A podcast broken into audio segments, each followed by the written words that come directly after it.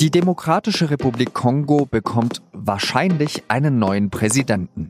Überraschend ist dabei der Oppositionskandidat Felix Tshisekedi zum Sieger erklärt worden.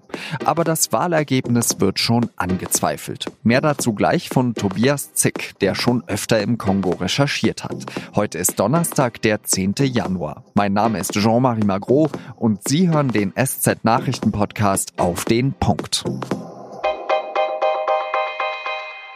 Die Bürger der Demokratischen Republik Kongo mussten lange warten. Zwei Jahre lang hat Präsident Joseph Kabila die Wahlen hinausgezögert, um an der Macht zu bleiben.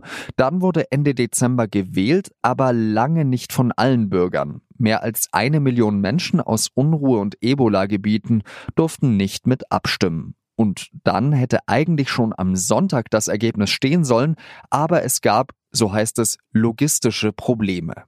In der Nacht auf Donnerstag war es dann soweit.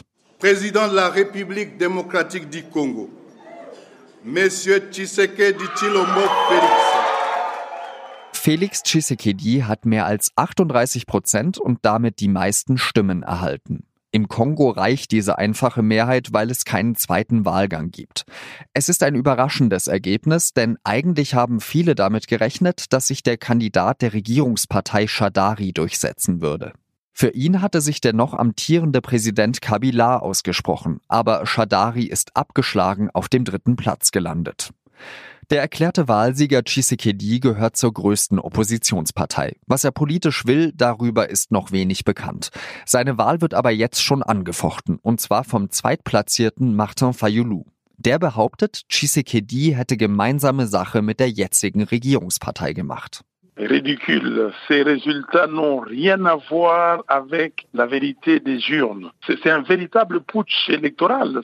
Fayulu sagt, die Wahl sei lächerlich. Die Ergebnisse hätten nichts mit der Wahrheit der Wahlurne zu tun. Er spricht sogar von einem Wahlputsch. Fayulu beruft sich auf die sehr einflussreiche Bischofskonferenz der katholischen Kirche.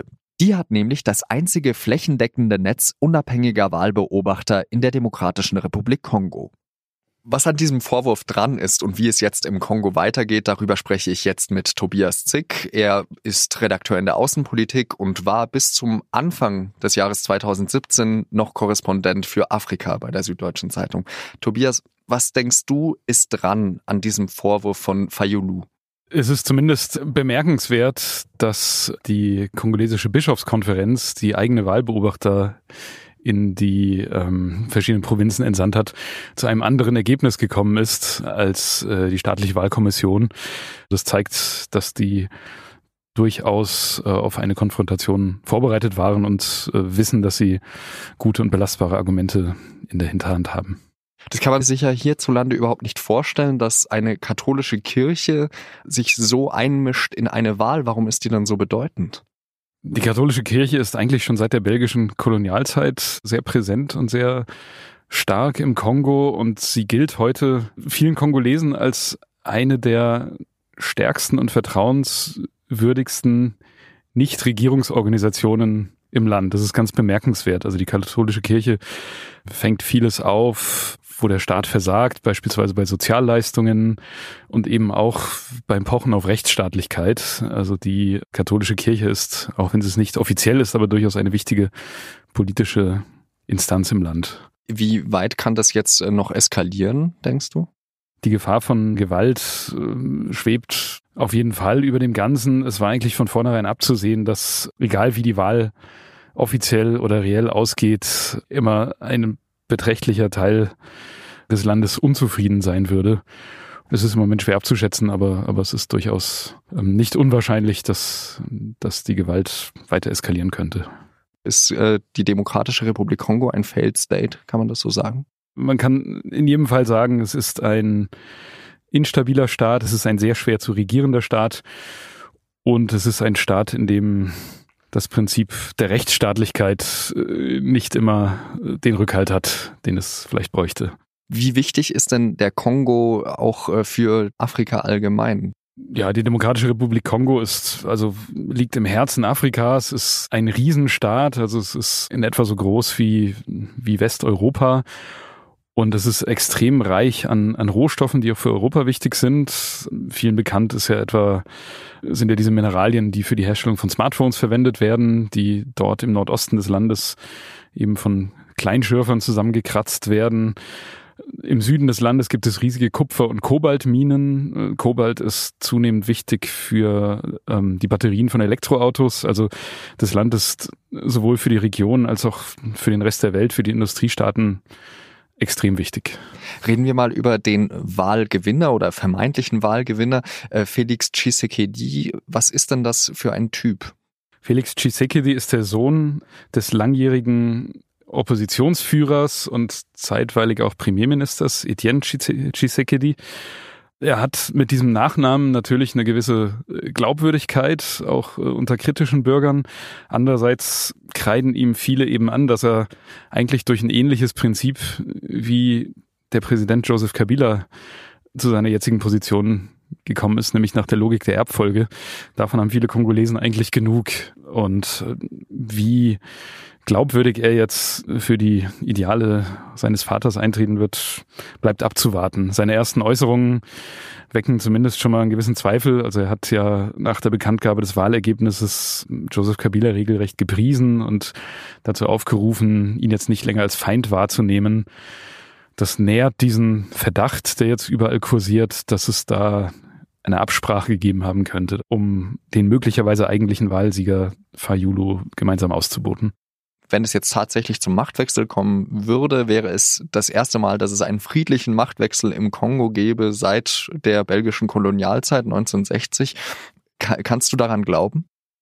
Es ist zunächst auf jeden Fall erfreulich, dass eine Wahl die Ablösung des bisherigen Präsidenten zum Ergebnis hat und dieser bisherige Präsident das akzeptiert. Also ein auf diese Weise im Grundsatz friedlicher Machtwechsel ist auf jeden Fall ein Novum und auf jeden Fall gibt vielleicht vielen Kongolesen zumindest einen neuen Schub an Hoffnung, dass die Institutionen im Land zumindest im Ansatz funktionieren können.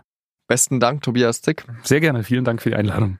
Die katholische Bischofskonferenz hat jetzt auch bekannt gegeben, dass ihre Ergebnisse nicht mit dem offiziellen Ergebnis übereinstimmen. Außerdem haben die Außenminister von Frankreich und Belgien Zweifel angemeldet. Und jetzt habe ich noch drei weitere Nachrichten für Sie. Der Besuch von Nordkoreas Machthaber Kim Jong-un in Peking ist vorbei. Und anscheinend ist das Treffen mit dem chinesischen Präsidenten Xi Jinping ganz gut gelaufen. Xi sieht eine wörtlich seltene historische Chance, dass sich Süd- und Nordkorea im Streit über die Halbinsel einig werden. Xi soll auch eine Einladung von Kim zu einem Besuch nach Nordkorea angenommen haben. Chinas Präsident hofft außerdem darauf, dass Kim und US-Präsident Trump sich noch einmal treffen und sich dann bei der atomaren Abrüstung einig werden. Der Autohersteller Ford will tausende Arbeitsplätze in Europa streichen, auch in deutschen Werken. Das sei Teil einer neuen Europastrategie. Ford beschäftigt mehr als 50.000 Mitarbeiter in Europa, knapp die Hälfte davon in Deutschland. Der Konzern hat in Europa schon lange keine Gewinne mehr gemacht. Wie viele Jobs wegfallen und wo genau, ist aber noch unklar. Zehntausende Menschen saßen bzw. sitzen noch immer an deutschen Flughäfen fest. Grund dafür sind Warnstreiks des Sicherheitspersonals in Köln-Bonn, Düsseldorf und Stuttgart. Die Gewerkschaft Verdi fordert für die Sicherheitsleute eine bundesweit einheitliche Bezahlung von 20 Euro pro Stunde. Das wäre an manchen Standorten 44 Prozent mehr Gehalt. Derzeit ist die Bezahlung je nach Region und Tätigkeit unterschiedlich.